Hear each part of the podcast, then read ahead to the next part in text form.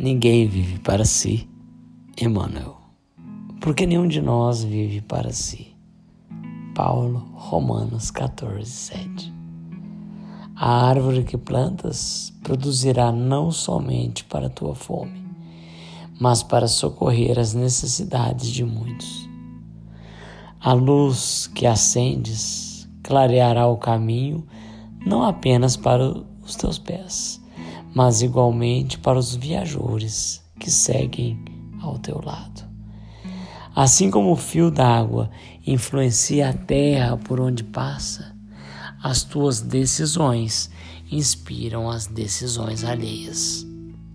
Milhares de olhos observam-te os passos, milhares de ouvidos escutam-te a voz e milhares de corações recebem-te os estímulos para o bem ou para o mal. Ninguém vive para si, assevera-nos a divina mensagem.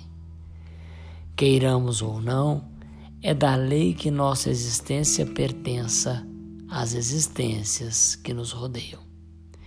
Vivemos para nossos familiares, nossos amigos, nossos ideais.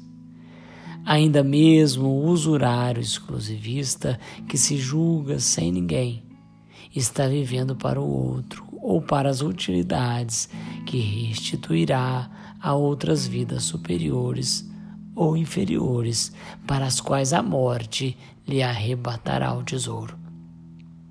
Compreendendo semelhante realidade, observa o teu próprio caminho. Sentindo, pensas.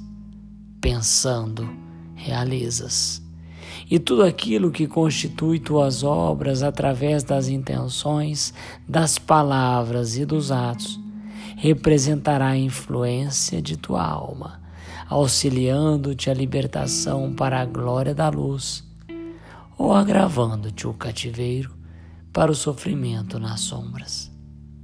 Vigia, pois, o teu mundo íntimo e faze o bem que puderes ainda hoje, porquanto segundo a sábia conceituação do apóstolo Paulo, ninguém vive para si.